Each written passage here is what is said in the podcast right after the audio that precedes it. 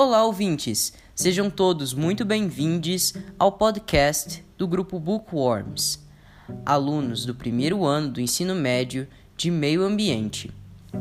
Apresentando seus locutores e recém-podcasters Lana, Livion, Patrick, Pedro Sasso e Viviane.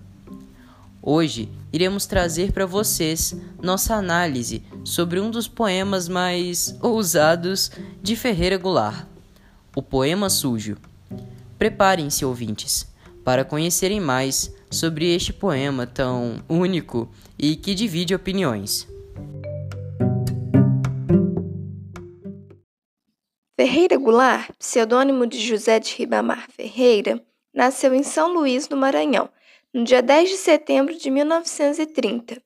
Já aos 13 anos, Ferreira Goulart passou a se interessar por poesia e, com 18 anos, publicou sua primeira obra, chamada Um Pouco Acima do Chão.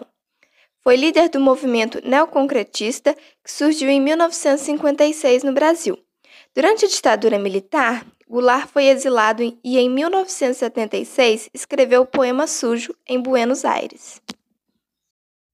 O poema Sujo foi escrito durante o um período muito delicado da história do Brasil, a ditadura militar.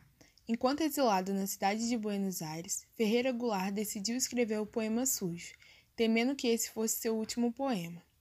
Somente no ano de 1976, Vinícius de Moraes fez uma gravação do poema Sujo, a fim de levar a obra de Goulart para os brasileiros. Isso impulsionou a volta de Ferreira Goulart ao Brasil.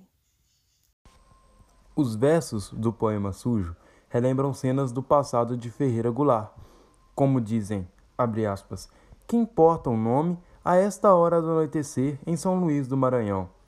À mesa do jantar, sobre uma luz de febre entre irmãos e pais dentro de um enigma, fecha aspas. Como já sabemos, Ferreira Goulart temia que este fosse seu último poema, já que a ditadura militar tomava conta de toda a América Latina. Por isso, sua linguagem parece confusa. Ela tinha o objetivo de censurar, esconder o seu real significado. Seu poema não segue nenhum padrão. Um bom exemplo disso é que podemos observar trechos que não rimam entre si. Por exemplo, abre aspas, corpo que se para de funcionar provoca um grave acidente na família. Sem ele não há José Ribamar Ferreira, não há Ferreira Goulart. Fecha aspas. É interessante entendermos também o porquê do nome Poema Sujo. Segundo Ferreira Goulart, o poema era sujo como o povo brasileiro, como a vida do povo brasileiro. Com isso, concluímos que Goulart não expressou seus sentimentos, mas expressou o sentimento de todos os brasileiros. O que geralmente se espera ouvir em um poema são palavras bonitinhas que rimam e que trazem mensagens de amizade, amor, talvez até tristeza ou então com palavras difíceis e robuscadas, usadas geralmente por engomadinhos europeus que fazem um texto de difícil entendimento para o público geral. Bem, isso não é o que se encontra no poema sujo.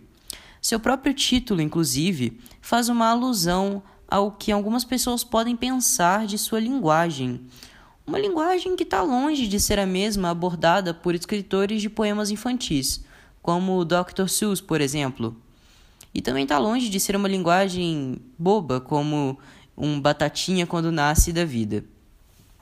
Isso porque seu poema apresenta palavras e expressões geralmente evitadas em um vocabulário ou em uma conversa educada. De uma forma bem nítida, inclusive, como por exemplo no verso Um bicho que o universo fabrica e vem sonhando desde as entranhas Azul era o gato, azul era o galo, azul era o cavalo, azul teu cu. Um prato de louça ordinária não dura tanto, e as facas se perdem e os garfos se perdem pela vida.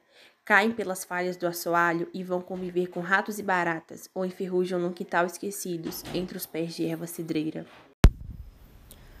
No trecho lido, o eu lírico do poema também traz mensagens referentes a que nada na vida é eterno e que as coisas podem se perder pelo caminho.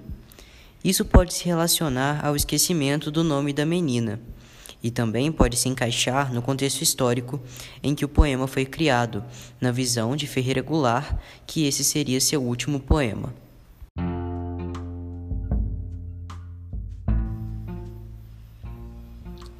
Esse, como já dito aqui antes, é um poema ousado e único, uma complexa obra de arte muito interessante, principalmente em seu contexto histórico e social.